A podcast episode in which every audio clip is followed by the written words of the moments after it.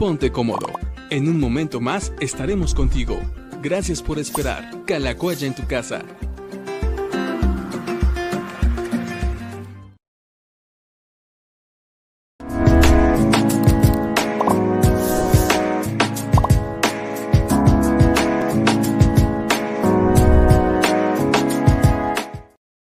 Hola amigos, qué gusto nos da poder tenerlos hoy por acá en Diálogos con el Pastor número 153, me parece que es esta es la transmisión. Ah, disculpen la demora, empezamos un poquito tarde, pero bueno, tuvimos hoy visitas por acá en, en, Calacuaya y en Tierra Nueva, entonces también estábamos ahí acabando de saludar a algunos. Fue un fin de semana bastante interesante también bastantes actividades, muchas cosas que hicimos. No tuvimos diálogos el jueves pasado, entonces también nosotros los extrañamos a ustedes. Pero ahorita les vamos a platicar un poquito también acerca de lo que estuvimos haciendo y también un favor. Todos aquellos que ya nos habían escrito en Facebook, se perdió la conexión, tuvimos que reconectar todo Facebook. Entonces, si habías puesto tu pregunta en Facebook, por favor, escríbela otra vez o escribe tu saludo o lo que quieras ponernos por ahí porque todo lo que estaba en Facebook se perdió. Entonces, ayúdanos a ponerlo de nuevo para poder leerlo y después nos digan, ay, es que ya no me quieren leer. No, sí te queremos leer, pero tuvimos un problema con el tiempo y se perdió la conexión de Facebook. Entonces, nada más, escríbenos otra vez lo que estabas poniendo y, y ya, no pasa de eso. Va, muy bien. Bueno, pues ya está listo por acá también el pastor. Hola, hola, ¿cómo estás? Hola, hola, muy bien. Bueno, aquí sí, como dices, me, me, distraje un rato y fue mi culpa que se perdió la conexión, pero es que nos pidieron bajar a tomarnos una foto con todo el equipo de visitantes, de pastores y maestros que venían a conocer Calacuaya y venían a conocer el, el, el Colegio Calacuaya Tierra Nueva. Entonces, lo que estamos aquí haciendo arreglos, nos pidieron bajar a la foto. Entonces, ahí realmente fue una desconcertación. Y eh, bueno, también estaba aquí terminando de conectar luces y demás, así es que perdonen, pero sí manden nuevamente sus saludos, sus preguntas, es que ya las habían mandado vía Facebook y con mucho gusto estaremos aquí ya dialogando después de después de que el jueves nos brincamos esta transmisión, pero bueno, ya hoy retomando con mucho gusto otra vez. Exacto. Y bueno, pues vamos a platicar un poquito acerca de lo que sucedió esta última, estos últimos días, porque tuvimos nuestra celebración de aniversario, seguimos eh, nosotros festejando a los cuarentones. Miren, por acá vamos a ponerles algunas de las fotos, así fue como decoramos. Terminamos de decorar el domingo a las a la una de la, el, sí, a la, fue domingo a la una de la mañana que terminamos aquí de decorar. También eh, nos ayudó, nos ayudó mucho Olguita León, que estuvo aquí desde la desmañanada y se quedó hasta que terminamos de decorar. Eh, por acá tenemos también el tanque de helio con los globos que estuvimos inflando durante toda la noche, que pudiera también poder estar, eh, pues para poder, eh, los globos se vieran durante la celebración y, poder regalarlos después. Muchos niños vinieron durante, durante ese tiempo. Acá está la partida del pastel con nuestras cuatro décadas, los cuatro personajes, no, no personajes, las cuatro personas que invitamos a, representar cada, cada, década, la década de los 10, los 20, los 30 y los 40. Eh, bueno, pues acá está Dasha, Neto, Checo y Gis, que nos ayudaron también a hacer las pequeñas entrevistas, hacer ese simbolismo de, las, cuatro, las cuatro décadas que llevamos eh, como iglesia. Y bueno, también ellos pudieron aquí partir, partir el pastel, soplarle, bueno, no soplarle porque estamos en tiempos de COVID, las varitas se apagaron solitas. Y bueno, pues contentos también de que pudimos celebrar este, este fin de semana nuestro aniversario. Pero ¿qué más hicimos este fin de semana? A ver, platícanos.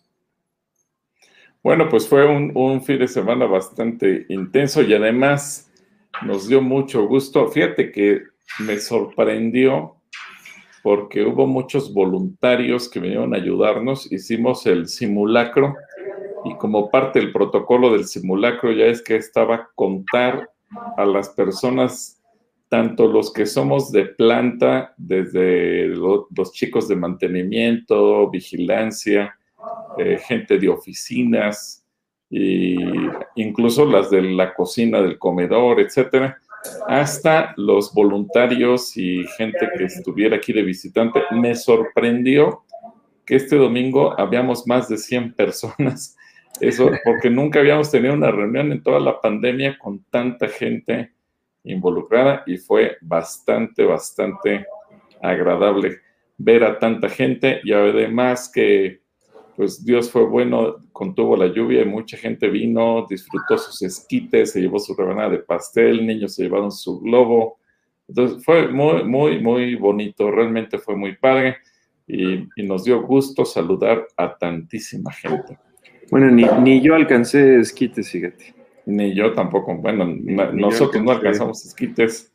Ya le reclamamos ahí a los hermanos que repartieron los esquites que por qué no nos guardaron un vasito, pero bueno, ya nos dijeron en los próximos 40, a ver si llegamos. Los siguientes 40 nos van a traer los esquites. Okay. Bueno, pues miren, aquí tenemos otras fotos de los, de los globos este, que estuvimos inflando esos días. Después estuvo también la familia Valencia, que nos había escrito un mensaje que querían, querían, ellos andaban deseosos de también de celebrar con nosotros y tuvimos la oportunidad de llevárselo hasta la puerta de sus casas. No, no se lo esperaban, pero fue una sorpresa tanto para ellos como para nosotros eh, que pudieran recibir su, su, rebanada de pastel. Entonces también desde aquí les mandamos un saludo. Y, un saludo a toda la familia Valencia. Muy bonito el, el hecho de llegar a, allá a la escuela Federico Freubel, allá en, Valle de San Mateo, y que nos recibieron los hermanos. Eh, fue, fue algo muy, muy bonito el poder compartir y orar con ellos. Y bueno, también pudimos, esas las voy a poner por acá, porque fuimos a visitar a Gaby y a su, su heladería Aldos, ahí sobre, en, Polanquito, muy cerquita de la avenida Mazarik. ¿Quieres contarnos un poco? En la calle de Virgilio, creo que es número 8, ¿no? Número, número 9, creo. Número 9. Muy ricos los, los helados Aldo. El, nombre es como el de el joven Aldo que está aquí sirviendo con nosotros. Y bueno, Gaby Tirado, Gaby Kojima de Tirado, y que es la administradora de esta, de esta nevería. Qué ricos helados, ¿eh? Me acuerdo de ese Pavlova de queso mascarpone con fresa, qué cosa tan rica. Así que nos, nos hizo favor de servir. ¿Tú te echaste una banana split? Yo un banana split, sí. Me recomendó el banana split y tú te echaste un helado pavlova que tiene moras, fresas, eh, crema, galletita y café. Todo eso tiene ese, El miércoles de nuestro día de Shabbat aprovechamos que Gaby vino desde Cancún porque es la administradora de creo que 17 sucursales de, la, de los helados Aldo. Así que estuvimos con ella, le mandamos desde aquí un abrazo. Ya se regresó el domingo a, Cancún, ahí está con Miguel en, ya en, trabajando desde la Riviera Maya, porque recorre toda la Riviera Maya. Pero bueno, pues les mandamos un abrazo. Qué gusto ver a Gaby después de tantos años. Hicimos cuentas más de ocho años que se fueron a vivir a Cancún y no los veíamos pero que son fieles congregantes de Calacuaya a través de el sistema de transmisión y ahora Calacuaya en tu casa y, y qué bueno que tuvimos la oportunidad de verla, saludarla aquí cerquita en Polanco y la animamos a que abriera una sucursal aquí en Plaza Satélite. ¿no? Ya la, hablamos maravillas de Plaza Satélite, a ver si se anima a abrir una sucursal cerca de nosotros. Y también de Casa Asistencia, porque la siguiente ya nos prometió también que vamos a hacer un taller de helado con los niños de Casa Asistencia. Sí, sí, ya prometió eso. Cada, cada niño va a poder servir su propio helado. Entonces eso también nos tiene contentos y emocionados. Y bueno, y el jueves pasado que no pudimos hacer transmisión, ¿a dónde nos fuimos? Ah, pues vimos, oye, vimos el desfile mejor que en el palco presidencial. ¿eh? Realmente estábamos en un lugar privilegiado ahí sobre la avenida 5 de Mayo, ahí donde eh, mi hermano Joaquín vive, tiene un departamento ahí en la calle de Bolívar, número 18, esquina con 5 de Mayo. Es que nos invitó, llegamos desde las nueve y cachito de la mañana cuando estaba todo cerrado y, pues ahí en palco de honor, a veces recibiendo los saludos directo de los soldados, ¿verdad? Como, como si estuviéramos en el palco presidencial. Fíjate, yo, yo debo confesar que, eh, bueno, tengo 57 años de, de edad, nunca en la vida había visto un desfile completo. Pero me llamó la atención, qué, interesante fue ver todo lo que compone al ejército y a, las Fuerzas Armadas, ver, ver a los equipos médicos, de cocineros, de transmisiones, ingenieros, la caballería, los aviones volando encima de uno. Qué bonito, fue una experiencia muy, muy bonita. Gracias, Joaquín, que nos invitó.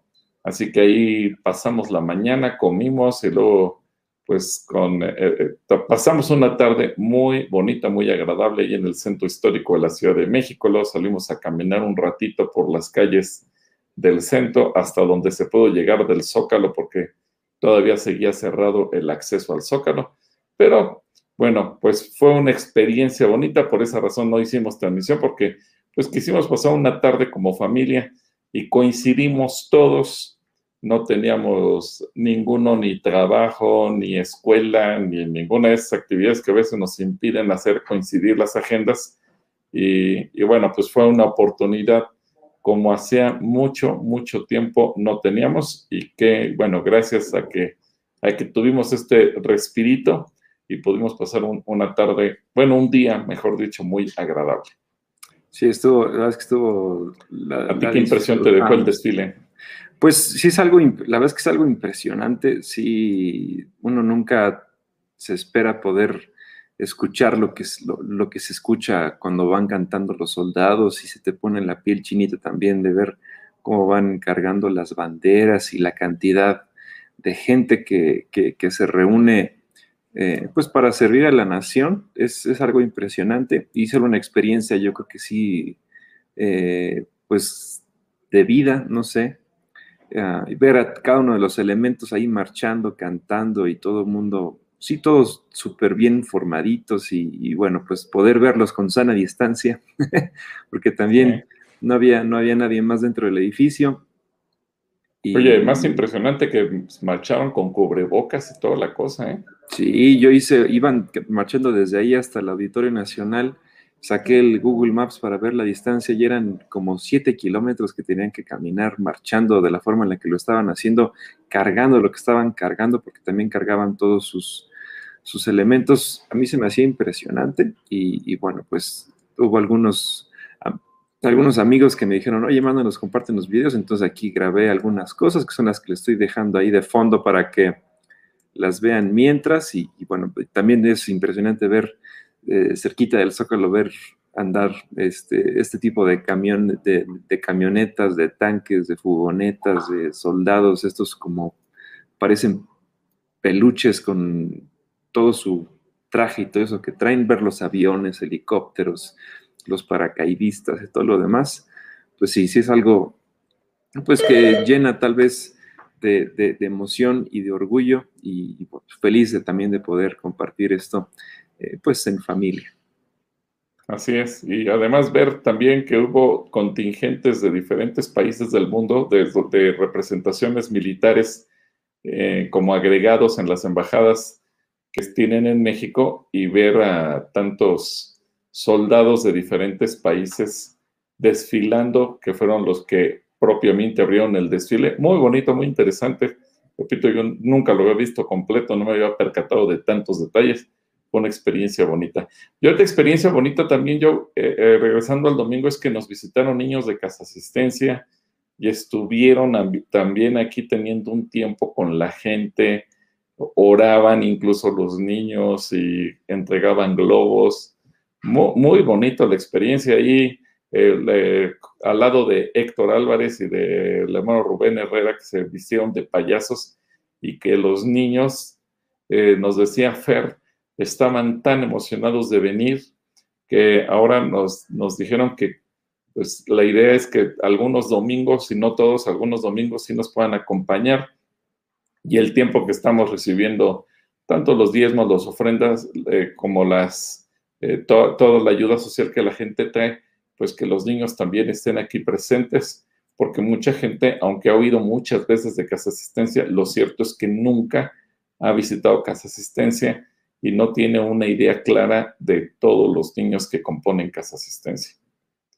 Bueno, ya estás poniendo la carta de noticias, ¿no? Todas las fotografías. Bueno, el boletín digital, mejor dicho, para que vean. Tal vez si ustedes no están inscritos, se pueden inscribir al, al, boletín semanal, este, donde mandamos algunas fotografías de lo que va sucediendo durante la semana en Calacuaya. Y se pueden inscribir, es completamente gratuito y les llega a su correo electrónico. Eh, la carta de noticias. Y bueno, pues aquí tenemos algunas de las fotos que también se usaron durante las transmisiones, algunas ahí, pero aquí están justamente lo que hablabas de los payasitos con todos los globos y los niños de casa asistencia que también ellos ayudaron a entregar los globos, estaban muy contentos, muy emocionados, los que se llevaron su rebanada de pastel también. Entonces, sí fue una experiencia, fue una celebración que también quisimos hacer un poquito más grande de lo que regularmente un domingo es, y pues poder también celebrar a todos los cuarentones que desde su casa celebraron que, que Calacuaya cumplió 40 años. Y bueno, pues así estuvo el festejo con todos los niños de casa asistencia. Así es. Muy bien, bueno, pues después de eso em, ya llegaron bastantes preguntas, entonces, mira, por acá nos dice Erika, muy emotivo ver a los niños de casa asistencia.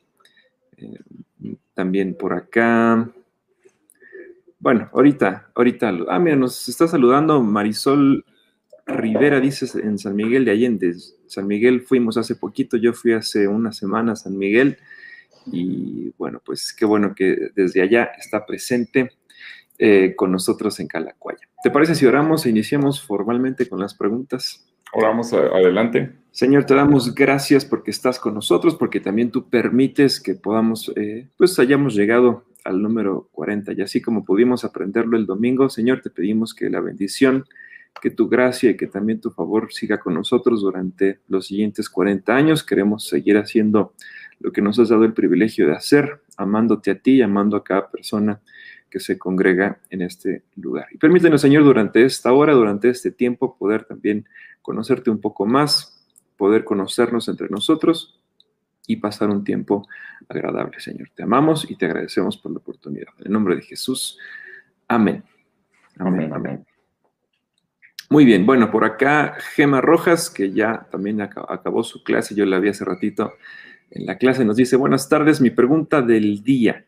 Cuando venga el arrebatamiento, ¿el Espíritu Santo también se va con los hijos de Dios o qué se queda aquí en la tierra? Que terminen su día con bendiciones. Bueno, vi que la pregunta la mandó a las 4 de la tarde con 3 minutos. Espero que siga conectada, Gema, después de tanto tiempo. Bueno, a ver, para responderle con la palabra, eh, mi querida Gema, a ver, yo vamos a poner eh, Apocalipsis 22, 17. Apocalipsis 22, 17 lo leemos y luego ponemos otro versículo que te voy a decir en un ratito. Primero, Apocalipsis 22, 17. Porque eso nos da una idea, tu, pregunta es muy interesante, si el Espíritu Santo se va a quedar o el Espíritu Santo eh, se va junto con la iglesia al momento que venga el arrebatamiento. Si bien Dios es omnipresente y puede estar presente en todo lugar, vamos a ver lo que dice la palabra. Nos, ah, bueno, está la NT, vamos a poner la TLA. Aquí está. Nos dice, el Espíritu de Dios y la esposa del Cordero dicen, ven Señor Jesús, y todos los que están escuchando digan, ven Señor Jesús, y el que tenga sed y quiera agua, que tenga, que venga y tome gratis el agua que da vida eterna. Ok, bueno, por lo que aquí dice, el Espíritu se une con la iglesia para clamar porque el Señor Jesucristo venga por nosotros. Y eso nos da una idea que si bien lo que les decía hace un momento, Dios es omnisciente, él, él puede estar presente en cualquier lugar. El Espíritu como tal, así como fue prometido, Él está con la iglesia, clama para que Jesucristo venga y evidentemente se irá con la iglesia en Juan capítulo 14, ahora si quieres pon yo Juan 14, versículo 16. al 17, 16 y 17, Juan 14, 16 y 17, y vamos a ver lo que Jesús dice eh, y, y el Espíritu a qué viene. Nos dice, y yo le pediré a Dios el Padre que les envíe el Espíritu Santo para que siempre los ayude y, y, siempre esté con ustedes. Y Él les enseñará lo que es verdad.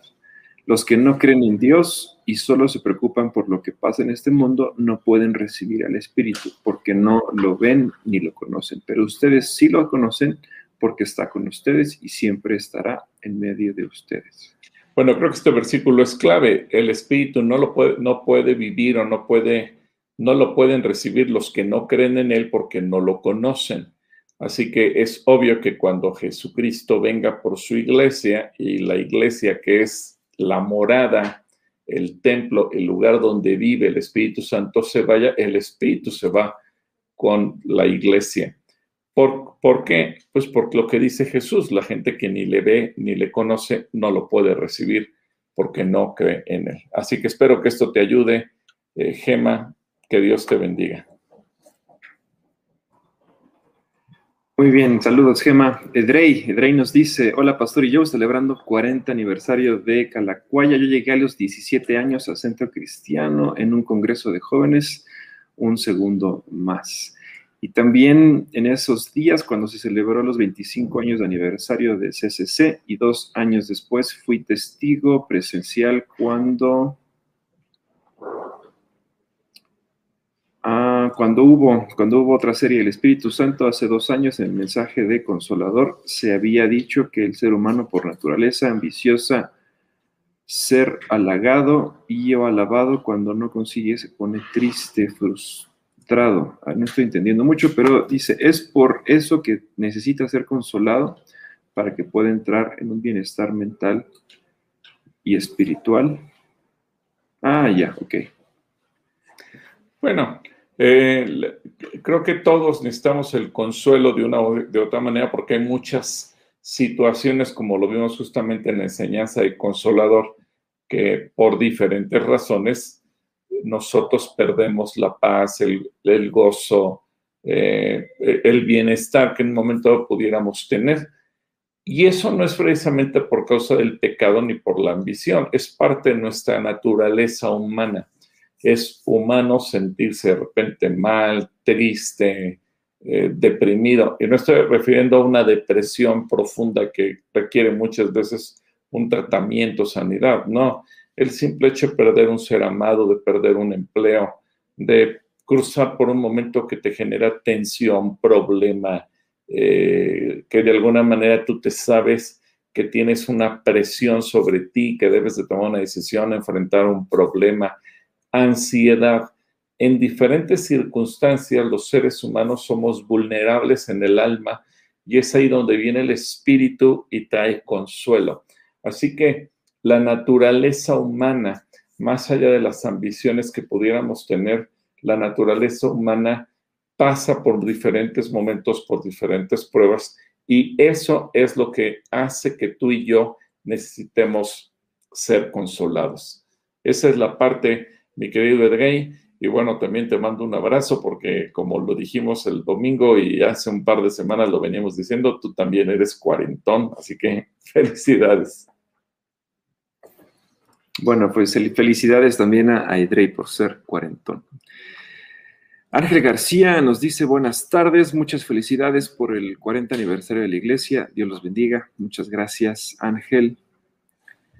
Uh, Edrey, vamos, de hecho, los siguientes, las siguientes, 1, 2, 3, 4, 5, 6, 7, 8, 8 comentarios y preguntas son de, ahí se la llevan entre Ángel y, y Edrey. Nos dice Edrey, los hijos de Dios que se unen con las hijas de los hombres, ¿significa que se unieron todos o algunos de los hijos de Dios. Y también significa que las hijas de Dios se unieron con los hijos de los hombres cuando Salomón tuvo las mil mujeres. ¿Las tuvo al mismo tiempo o por separado?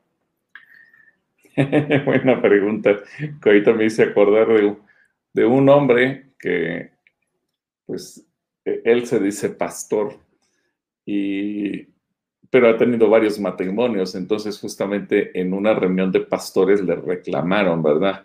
Oye, pero la Biblia dice que el pastor ha de ser marido de una sola mujer.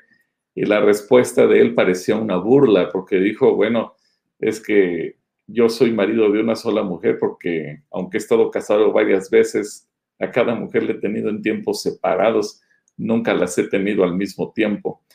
y creo que a veces muchos llegan a pensar de esa manera. Obviamente, eh, Salomón tuvo todas las mujeres al mismo tiempo, eran sus concubinas.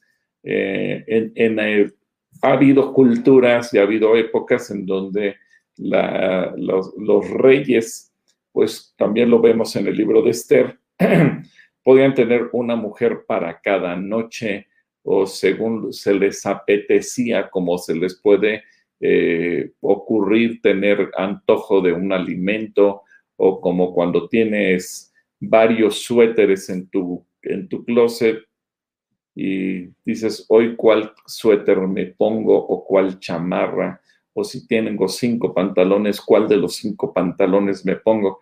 Bueno, así la mentalidad de muchos de ellos era, hoy con qué mujer tengo ganas de estar. Eh, eh, obviamente muchos han pensado que Dios lo permitía. No, recuerda que la perdición de Salomón justamente fue por tener tantas mujeres, algo que Dios había dicho que no se podía hacer. Y, eso ha traído maldición, eh, desenlaces terribles. Por eso es que Roboam se perdió el hijo de Salomón. Y lo mismo sucedió en el caso de David, que no tuvo mil mujeres, pero tuvo muchísimas mujeres y también su familia fue un desastre. Eh, en el caso de los hijos de Dios que se unieron con las hijas de los hombres, la Biblia habla en términos generales. Seguramente si hubo hombres que se mantuvieron fieles y que siendo creyentes se casaron con mujeres creyentes o mujeres que fueron fieles que siendo creyentes decidieron casarse solamente con hombres creyentes. Eh, esto lo podemos ver de una manera parecida a lo que ocurre el día de hoy, pero también ocurrió con el pueblo de Israel a lo largo de la historia. Muchos judíos se casaron con personas que no eran judías y se casaron con personas gentiles, eso generó una mezcla. Eh, ese es uno de los problemas que abordó, por ejemplo, el libro de Esdras o el libro de Nehemías, cuando regresan del cautiverio, qué hacer con las familias que se formaron fuera del orden que la ley marcaba.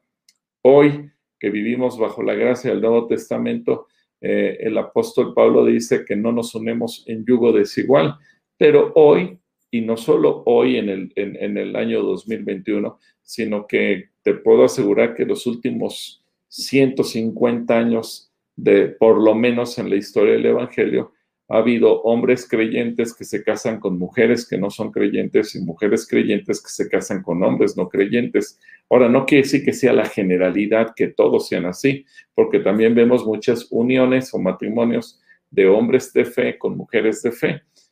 Eh, y, y sucedió lo mismo en aquel entonces, que nos enseña simple y sencillamente que nunca el unir una persona creyente con una persona no creyente da como, como resultado algo positivo. Regularmente, ¿qué ocurre? Que los hijos crecen confundidos. La mayor parte de las veces, en el 99% de los casos, se deja de asistir a la iglesia. Los, los hijos crecen sin tener una clara idea de la fe. Y suceden muchas cosas que se pagan caras.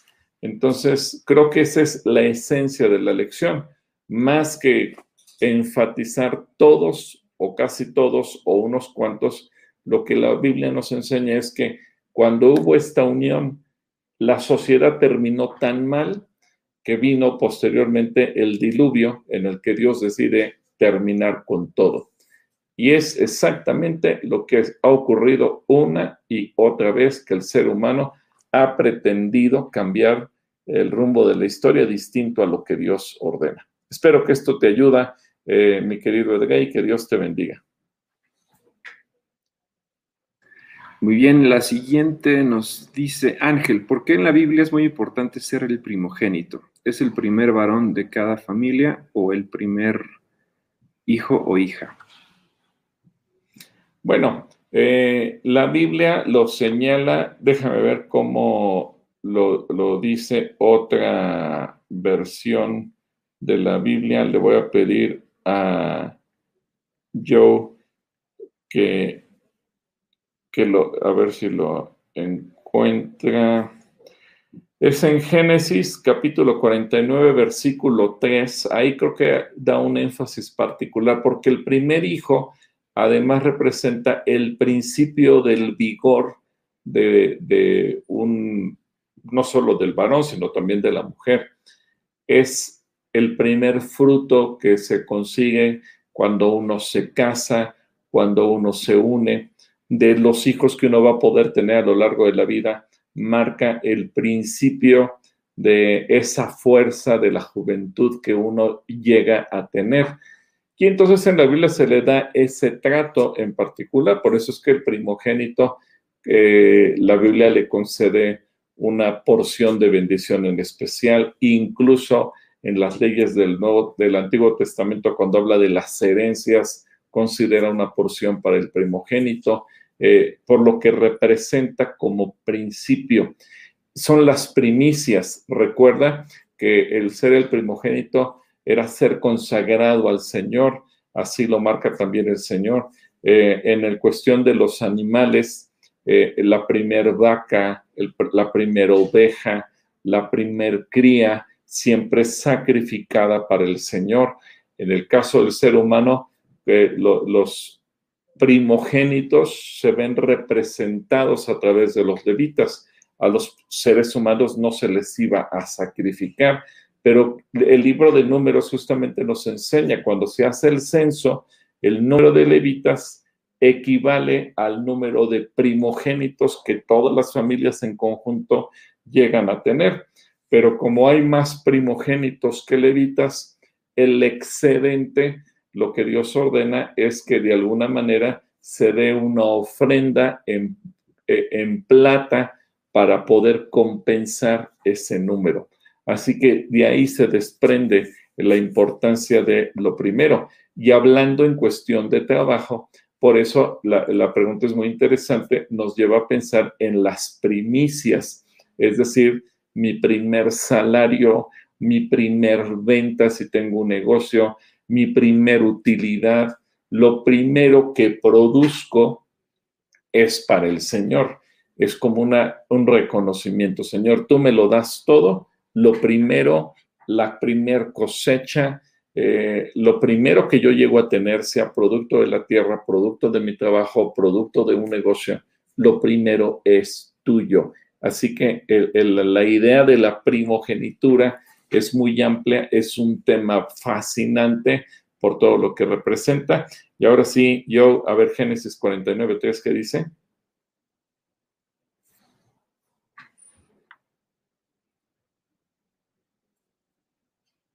A ver si yo lo leo. Ah, nos dice, Rubén, tú eres mi hijo mayor, eres mi primer hijo, la primera prueba de mi fuerza, tienes el primer lugar de honor y el primer lugar en poder.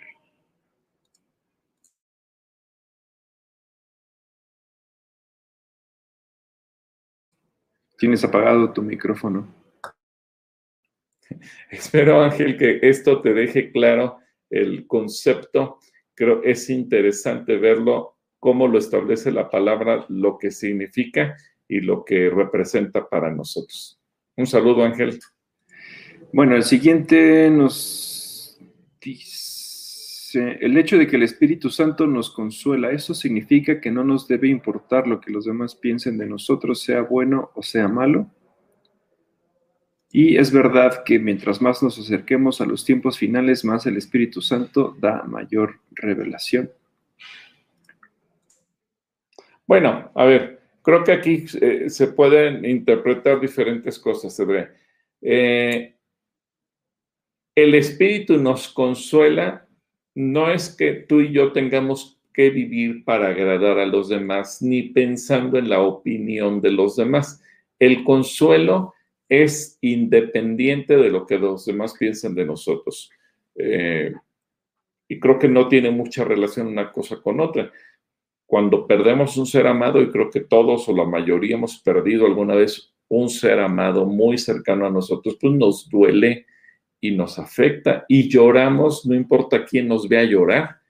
Y si nos sentimos deprimidos, no importa quién me ve, estoy deprimido. Y si me siento eh, presionado, pues por más fortaleza que yo quiera demostrar, pues la presión a lo mejor me está consumiendo por dentro. Y yo lo decía durante el mensaje, eh, puede ser que a veces todo mundo cree que somos superhombres porque aparentemente no pasa nada, pero a lo mejor eso está consumiendo tu salud, tu corazón, tu sistema circulatorio, tus riñones, tus intestinos, y eso se refleja.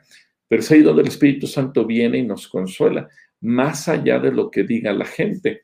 Ahora, eh, nosotros tenemos convicciones más allá de lo, que, de lo que diga la gente, pero al mismo tiempo no es que, que vivamos menospreciando a los demás, porque también Jesucristo pone el dedo sobre la llaga cuando dice que no podemos ser piedra de tropiezo de nadie.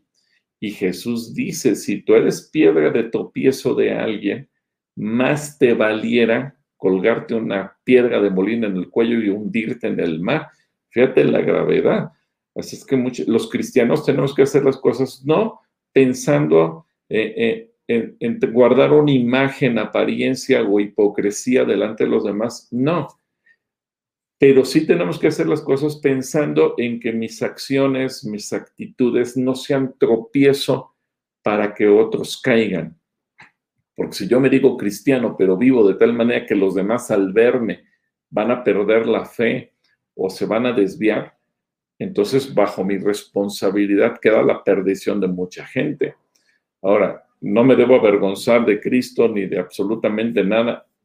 Piensa lo que piensan los demás. Claro, porque nuestras convicciones van más allá de lo que la gente diga.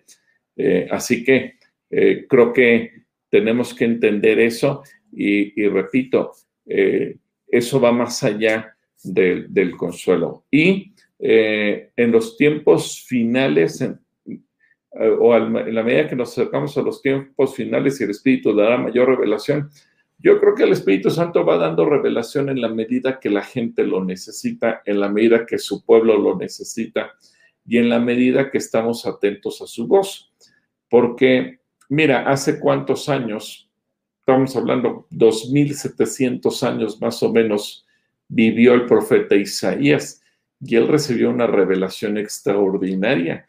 ¿O qué me puedes decir de Elías? ¿O qué me puedes decir de Abraham?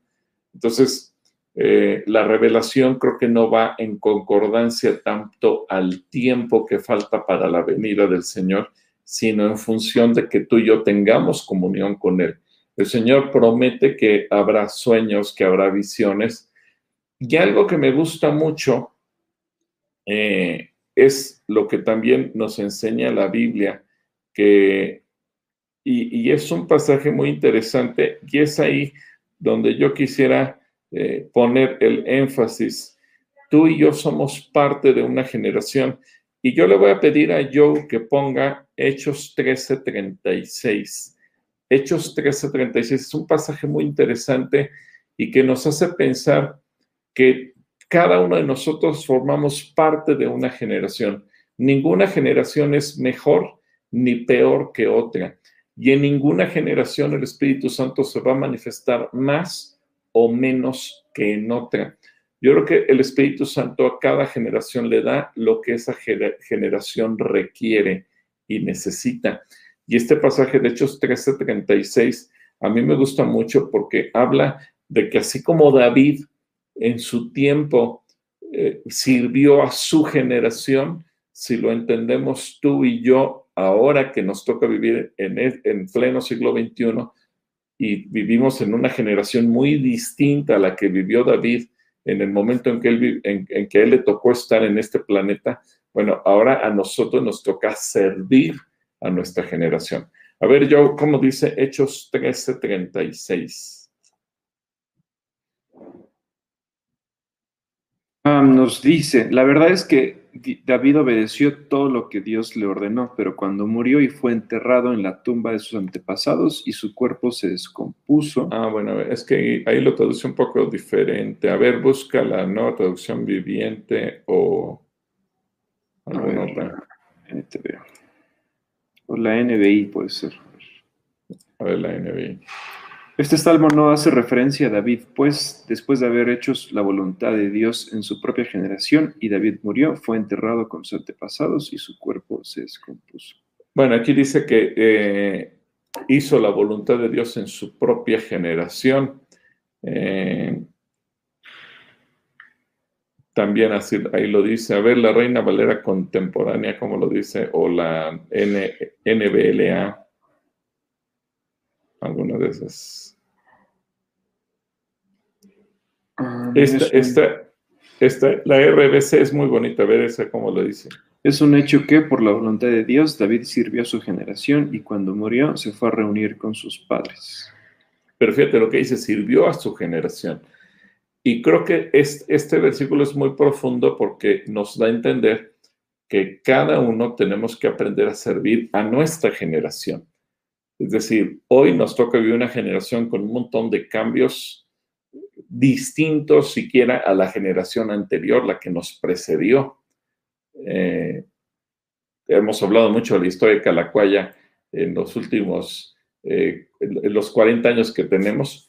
Cuando el hermano Gonzalo Vega fundó Calacuaya, eh, obviamente no había redes sociales, no había sistemas de comunicación electrónica como las que hay ahorita en tiempo real, como los que estamos usando ahorita, fue una generación distinta.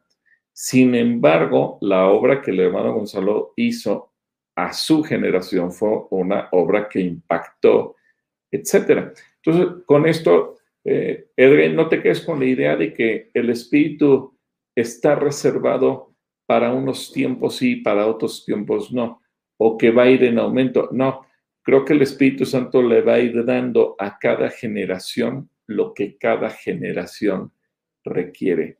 Ese es el punto. ¿Qué otra pregunta hace Edrey?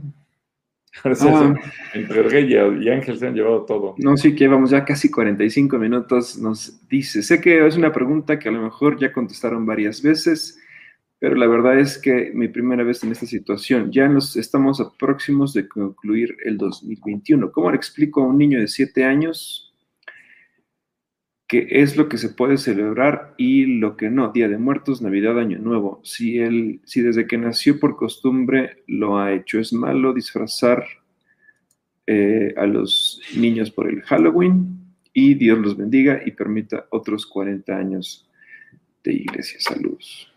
No, no, no te sientas mal, mi querido Ángel, porque finalmente son preguntas que surgen siempre cuando uno se acerca a Cristo y hay cosas que uno trae por tradición y que no conocemos.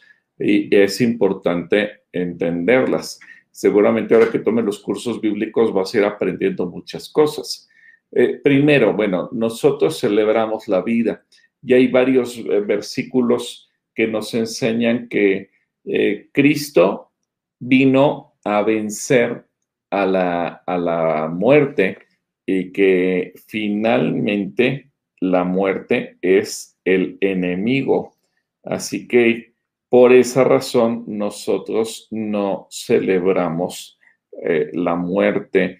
A ver, yo, como dice 1 Corintios 15, 26, para que Ángel le quede claro. 1 Corintios 15, 26. Este versículo es, creo que es clave en medio de todo esto.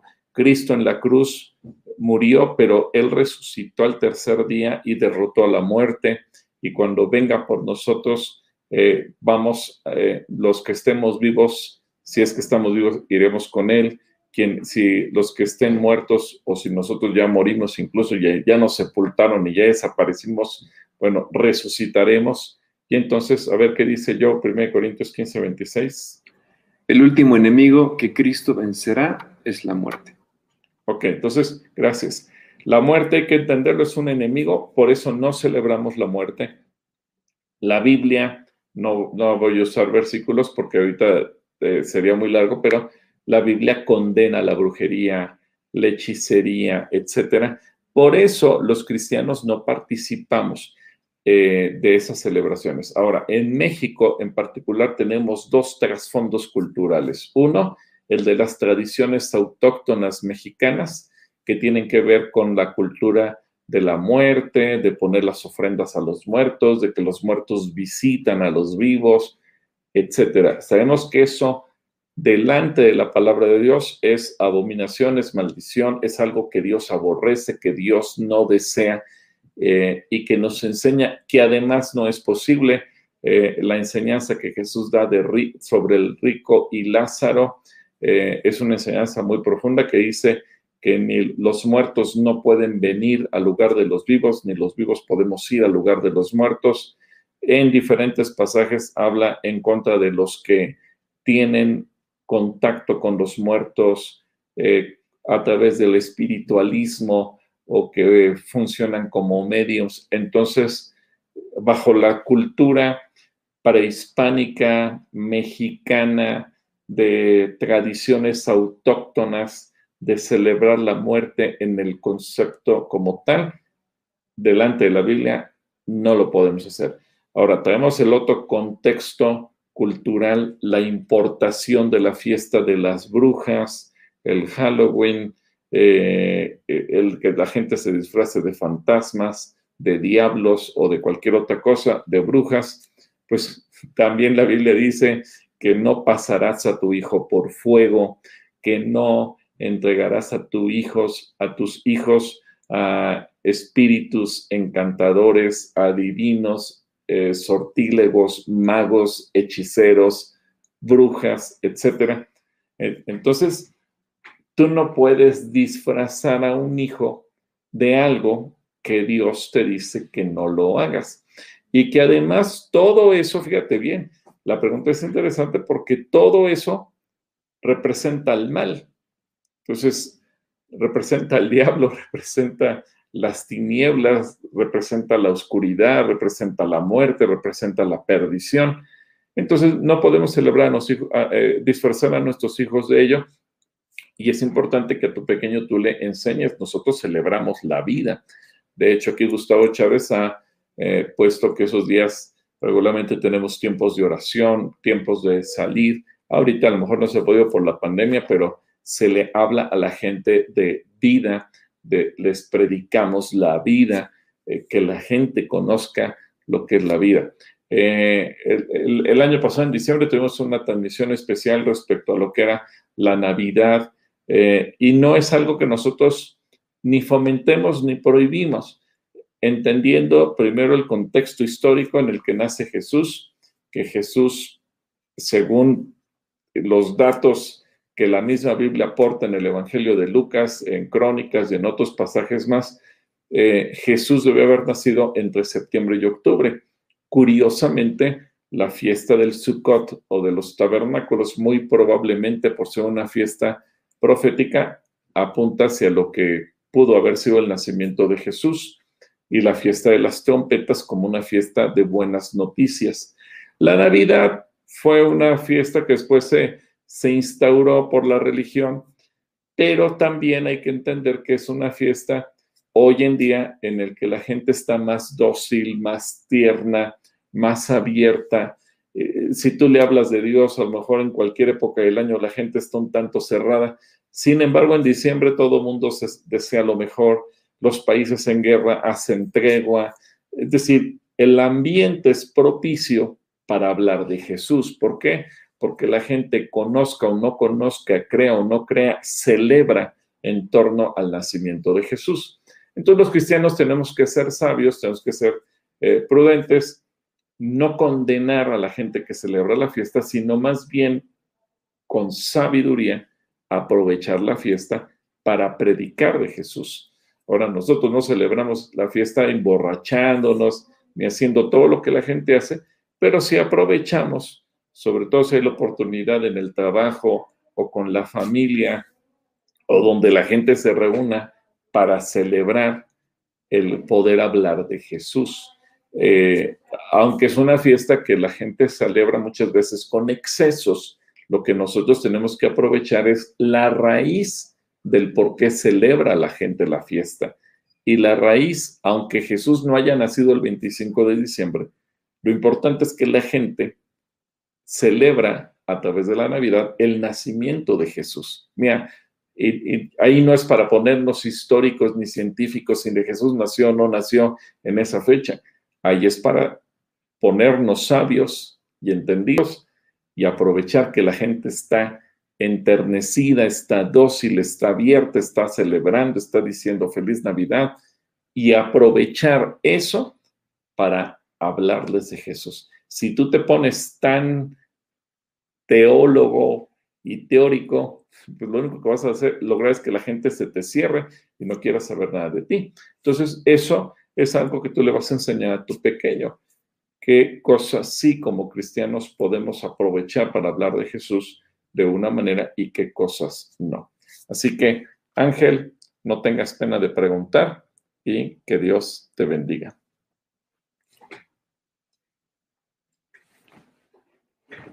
Ah, muy bien, saludos a, Ángel.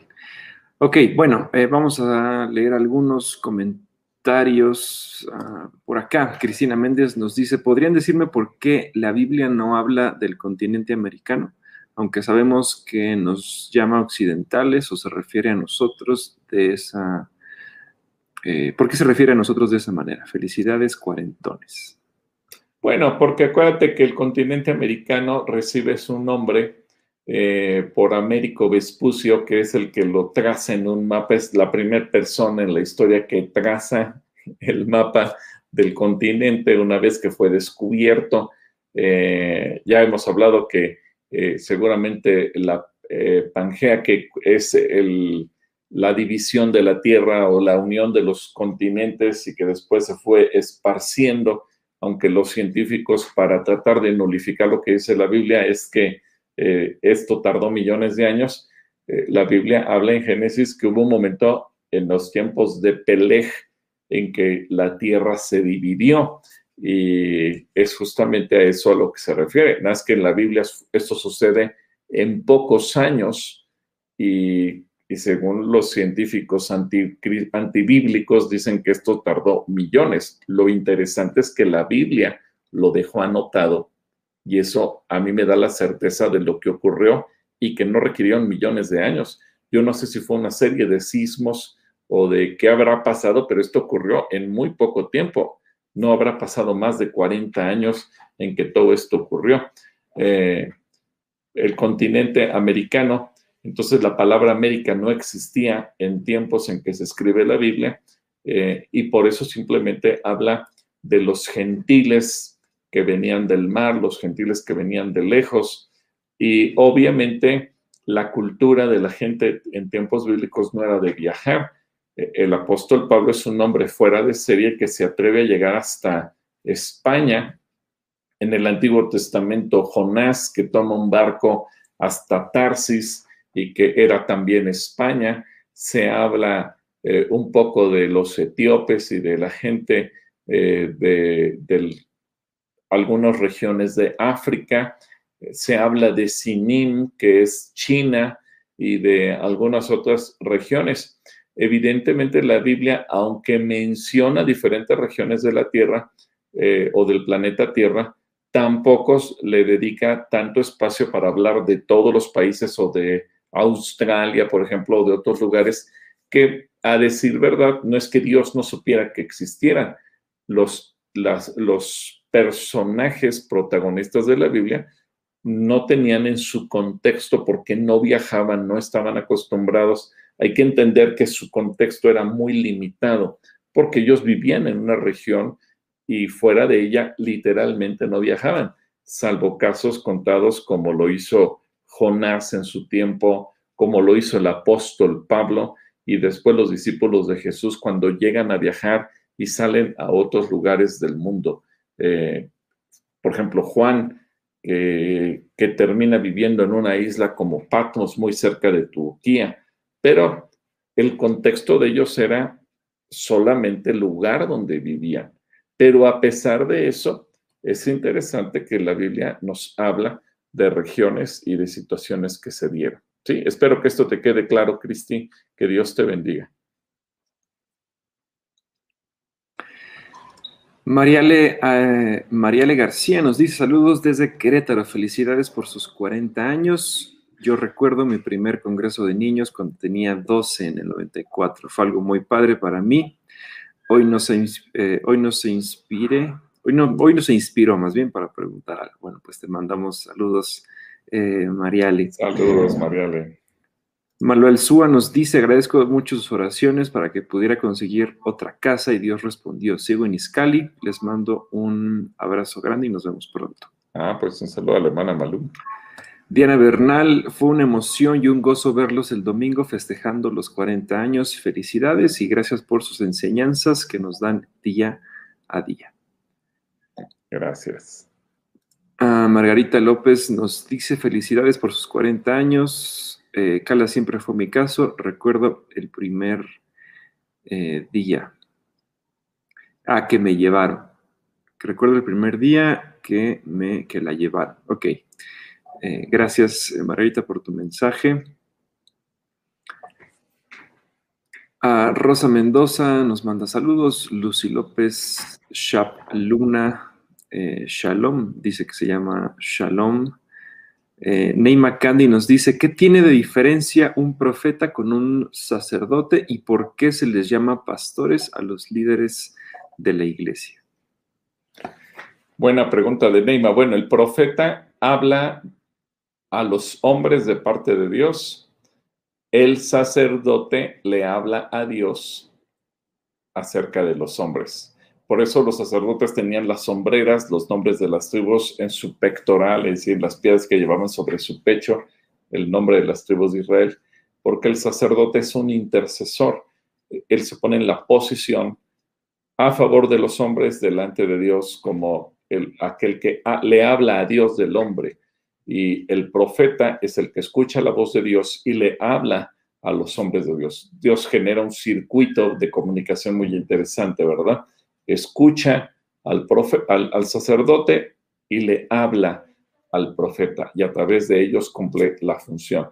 Y los pastores, pues Dios mismo, el, Señor le asigna esa función al pastor y por eso habla en el libro de Efesios de la función de pastor y maestro, porque es el que enseña, el que cuida el alma, el alimento espiritual, eh, la vida espiritual de la gente y por eso es que Dios decide ponerle ese ministerio de, trabajo eh, dentro de la iglesia como el pastor.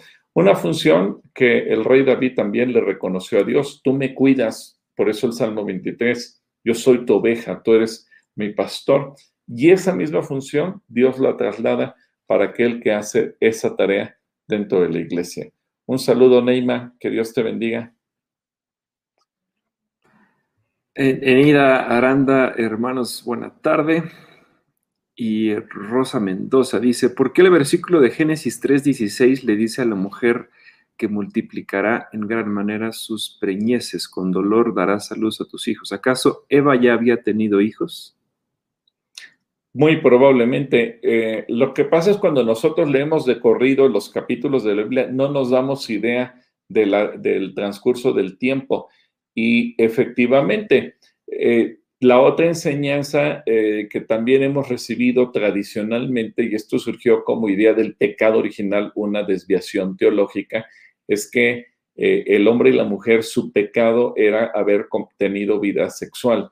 No, porque el Señor hizo al hombre y a la mujer sexuados, Dios le ordenó al hombre y a la mujer multiplicarse y eso implicaba tener hijos y para tener hijos había que tener vida sexual. Así que como una consecuencia del pecado vino, dice la multiplicación de los dolores. Y eso que tú señalas, Rosa, es exactamente también lo que muchos teólogos opinan, que Eva ya había tenido hijos y eso no era parte del pecado. Ellos simplemente habían hecho lo que Dios les había mandado. Aquí el punto es que no sabemos con exactitud entre Génesis 2, que termina la creación y, Dios le presenta a Eva, al hombre, y le dice, aquí está el hueso de tus huesos y carne de tu carne. Entre eso y Génesis 3, que cae en el pecado, en la desobediencia comiendo del fruto prohibido, no sabemos cuánto tiempo transcurrió. Nosotros al pasar la página creemos que fue el mismo día o al día siguiente, pero bien pudieron haber pasado años, eso no lo sabemos. Pero por eso las palabras son tan importantes. Tú no puedes multiplicar lo que no existe y Eva no hubiera entendido lo que Dios le hubiera hablado si ella no hubiera ya tenido la bendición de tener un hijo. Buena pregunta y que nos deja obviamente con este pensamiento. Gracias, Rosa. Elizabeth Moreno, buenas tardes. Elizabeth Nieto también por acá nos saluda. Uh, Candy nos dice, mi otra pregunta es, ¿qué proceso tiene que pasar una persona para ser pastor? ¿Puede una mujer, eh, puede ser una mujer la, líder de, la líder de la iglesia? Saludos, eh, Pastor Gil y Joe.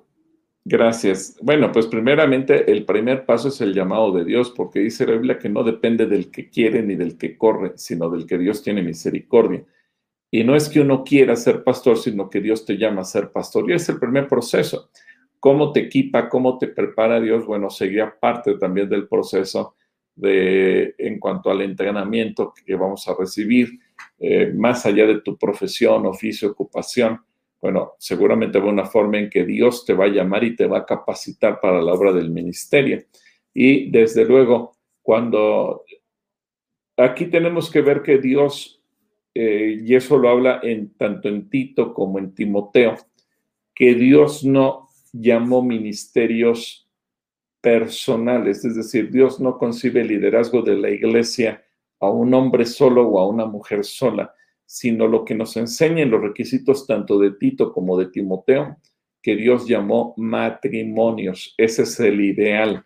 ¿Por qué? Pues porque de esa manera un matrimonio puede atender mejor las necesidades de la iglesia. Ese es el propósito de Dios y eso es a lo que nos tenemos que ajustar. ¿Sí? Un saludo, Neima. Y por cierto, no te vi el domingo, no sé si viniste, pero no te vi el domingo aquí en los 40 años. Sí, no vino ni por sus esquites, ni por su pastel, ni, ni por su globo, ni a felicitarnos, ni nada. Qué mala onda de Neima. bueno. Adriana Sastre nos dice buenas tardes y bendiciones, también de Yanira Cortés. Elizabeth Moreno nos dice felicidades y gracias porque hace siete años oramos el pastor, mi esposo y yo por la apertura de nuestra cafetería. Mil gracias, seguimos abiertos. Gracias a Dios. Gloria a Dios, felicidades. Eh, por acá de Yanira Cortés también nos manda felicitaciones. Eh, Cruz González, Dios les bendiga. Katy Oruga nos dice, hermano Gil y yo, saludos desde Querétaro. Felicidades por ser cuarentones. Yo aún no. bueno, Katy, saludos.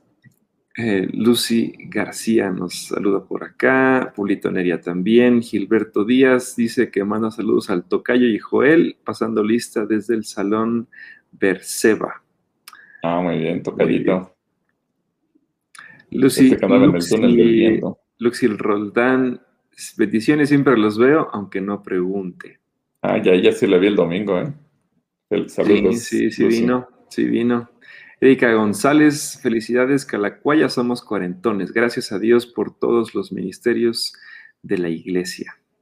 Ah, muy bien, gracias, Erika. Ah, y dice Katy, ¿le puede mandar saludos a Omar Augusto?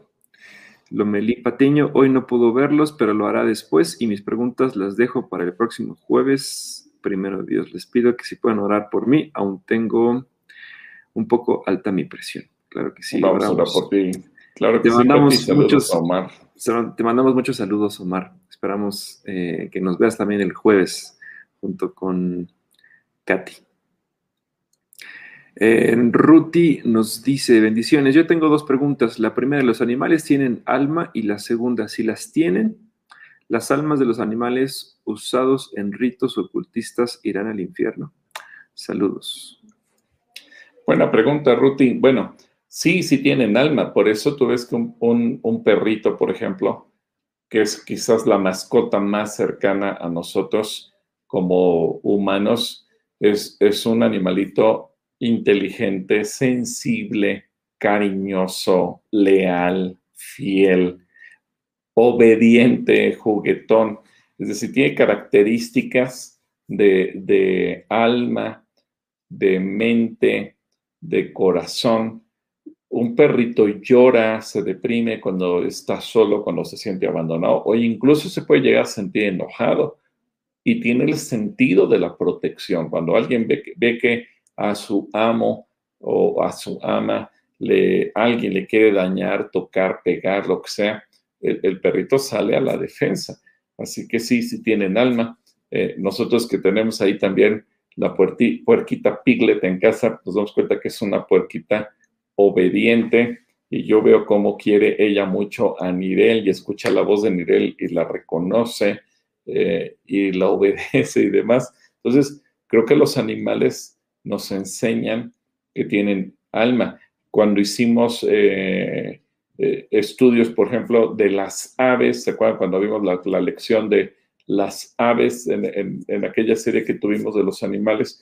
Pues la mayor parte de las aves son fieles entre sí, es decir, entre el macho y la hembra, cuando establecen un vínculo paralelo a lo que sería el matrimonio entre los humanos, son fieles y nunca más vuelven a cambiar de pareja. Eso te habla de condiciones así. Ahora, eh, yo no te podría decir eh, cómo Dios toma a un animal inocente que es utilizado para un rito satánico, por cuanto el animal no es culpable de ello. Evidentemente que vemos que eh, en muchas ocasiones cuando, por ejemplo, Israel conquistó la tierra, los animales que habían sido utilizados, Dios mandó que mataran a todos por lo que había de trasfondo en todo ello. Y eso nos puede dar una idea. Pero espero que esto te ayude, Ruti, a entender cómo es el alma de un animalito. Que Dios te bendiga.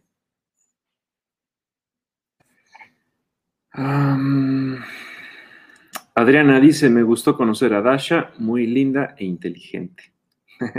Ah, pues un saludo para Adriana y para Dasha.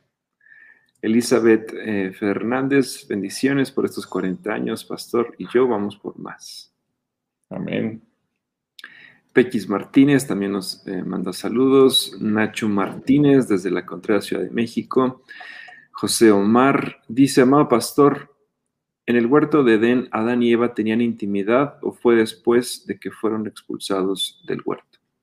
Pues creo que eso queda respondido con la pregunta que nos hacía hace rato Rosa, que finalmente pudieron haber tenido hijos y eso no era pecado porque no era, Dios así nos diseñó, no tenía absolutamente nada de malo. Si te das cuenta, lo que Dios les ordenó que no podían hacer no incluía la sexualidad. Dios no les prohibió tener relaciones sexuales, les prohibió comer del árbol del fruto del bien y del mal de, que tenía conocimiento del bien y del mal, nunca les prohibió hacer uso de su sexualidad.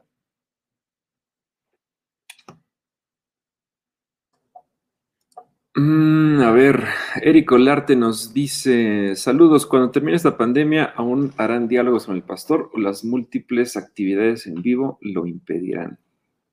Bueno, pues yo creo que lo vamos a quitar. No, no es cierto, ¿cómo vamos a seguir. Habrá otras actividades pero finalmente eh, estaremos acomodando también diálogos con el pastor, no se preocupen ustedes por ello. De hecho, eh, ahorita nosotros aquí en Calacuaya prácticamente tenemos nuestras actividades al 100% de lunes a, a, sábado. Eh, de domingo a sábado. Bueno, sí, de domingo, a, sábado. Lo único que es diferente es que no hay gente en el santuario o en los salones de los cursos bíblicos. Todo lo demás es idéntico como cuando la iglesia está abierta. Ahora, pues en, las clases la gente participa en los cursos bíblicos de otras ciudades del país, de otros países del continente.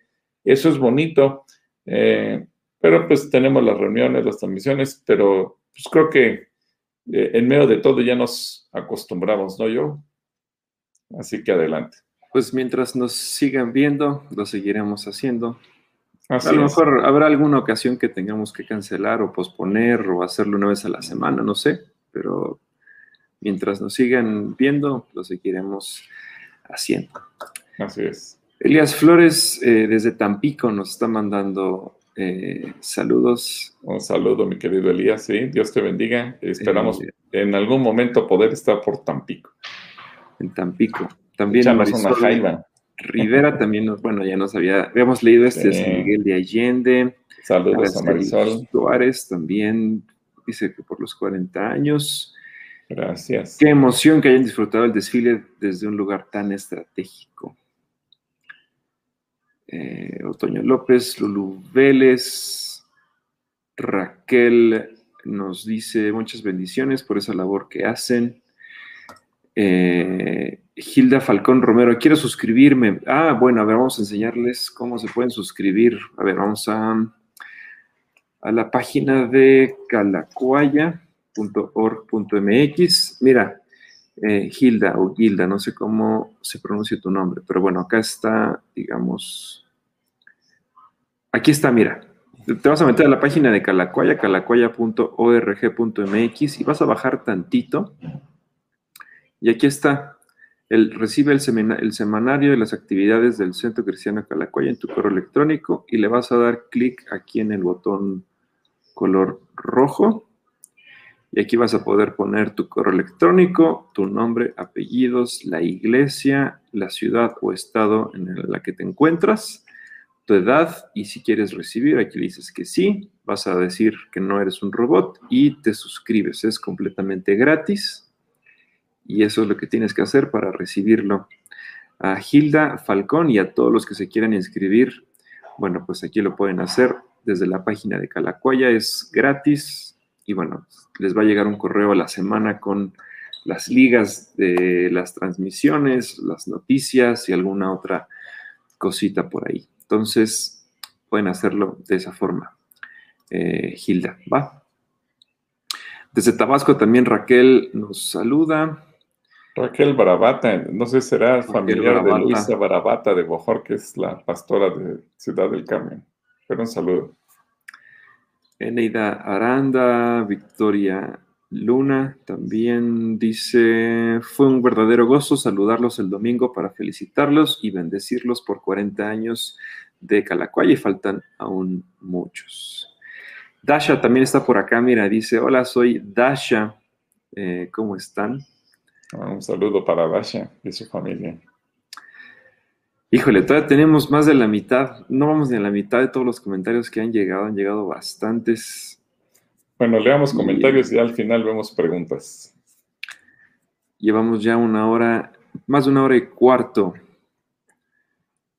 A ver, eh, Laura Sánchez, ah, Olivia pide oración. También vamos a orar por Eduardo Barreras. Martínez, eh, Margarita Mastachi dice Shalom, Pastor Gil y yo me gozo en comentar que mi servicio desde el 93 dentro del CCC, desde Cunero, desayunos escolares, coro y enseñanza discipulado ha sido un privilegio para mí. Un saludo para la hermana Margarita. sí. Raquel de la Colina, que tampoco nos vino a visitar este domingo, por acá nos está felicitando. Amelia Valdés, Magali Vázquez, Carlos Castro. Carmen Corona dice, bendiciones, no los pude ver en vivo el domingo, llegué a Calacoya el día de la boda del hermano Gil y Clarita. Han sido y siguen siendo de gran bendición para todos. Ah, mira qué bonito. El, el 30 de junio del 91. Gracias, hermana Carmen. Ese melodía. Maggie Mendoza, felicidades por sus 40 años. Maggie Sarita desde Guanajuato. Eh, Zoila también por acá nos está saludando. María Jiménez Muñoz.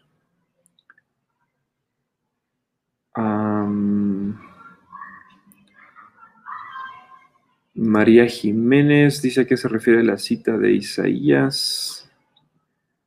Juan Enríquez también por acá dice bendiciones, Dios es nuestro refugio.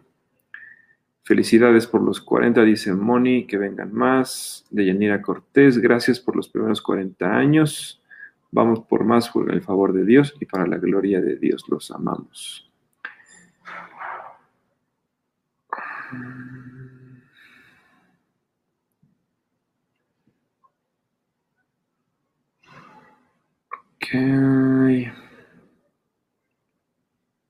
Valeria manda muchos saludos. Gracias, pastor, por orar por nosotros, el, por nuestro amigo José Antonio. De ser posible, lo acepten en básicos todavía. Él fue fascinado por la paz que sintió. Ah, ¿Qué otra leemos por aquí? Son bastantes. Link Granados también por acá eh, manda muchos saludos. Carmen Valderas, Marisela Ramírez, Cruz González, Eduvirge Cervantes. Eh, Mira una acción de gracias de Margarita Mastache por su amigo José Antonio que hizo su confesión de fe. Sí, la acabo de leer. Sí, la ah, acabamos de leer. Sí. Ana Luisa Portilla. Ah, ¿Qué será? Pues sí, eh, pues es que todavía tenemos muchas.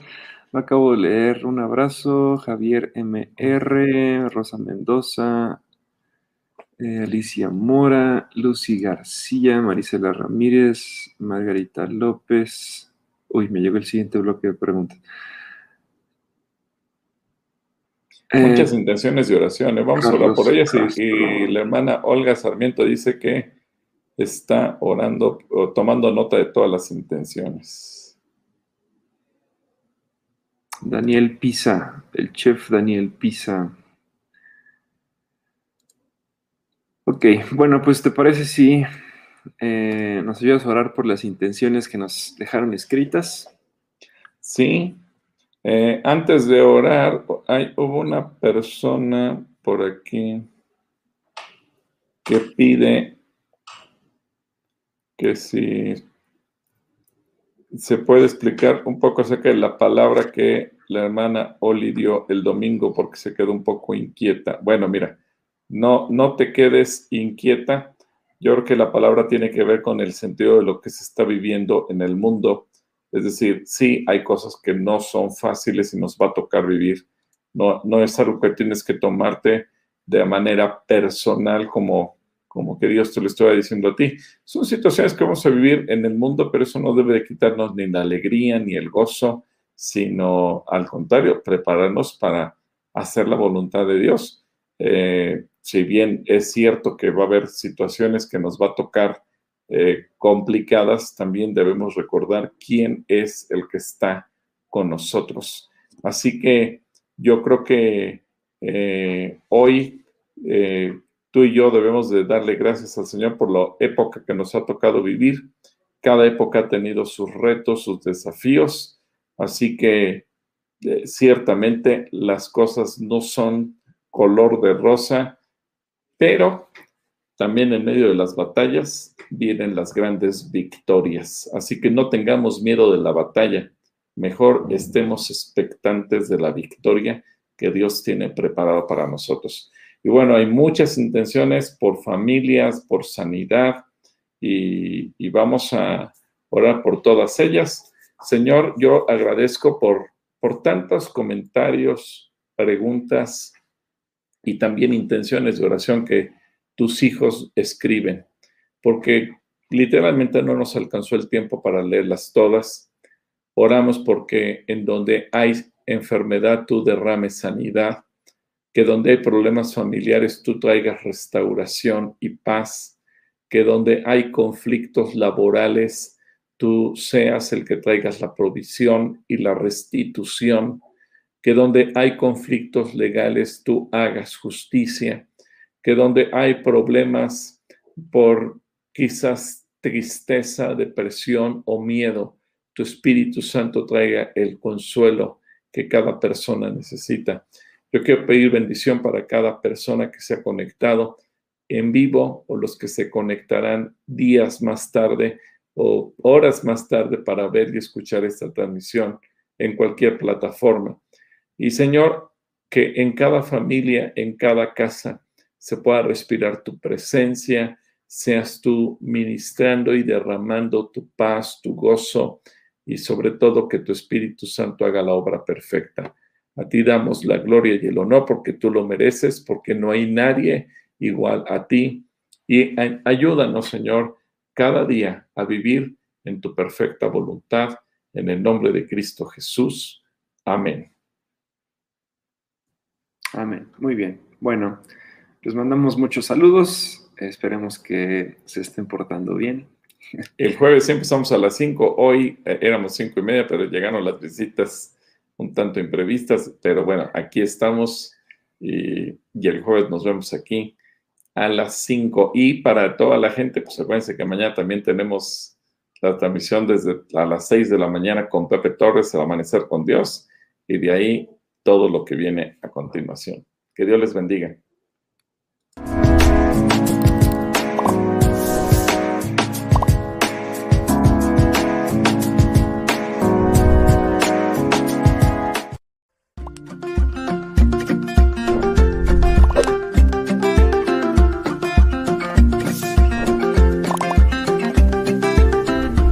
Gracias por estar con nosotros. Dios te bendiga.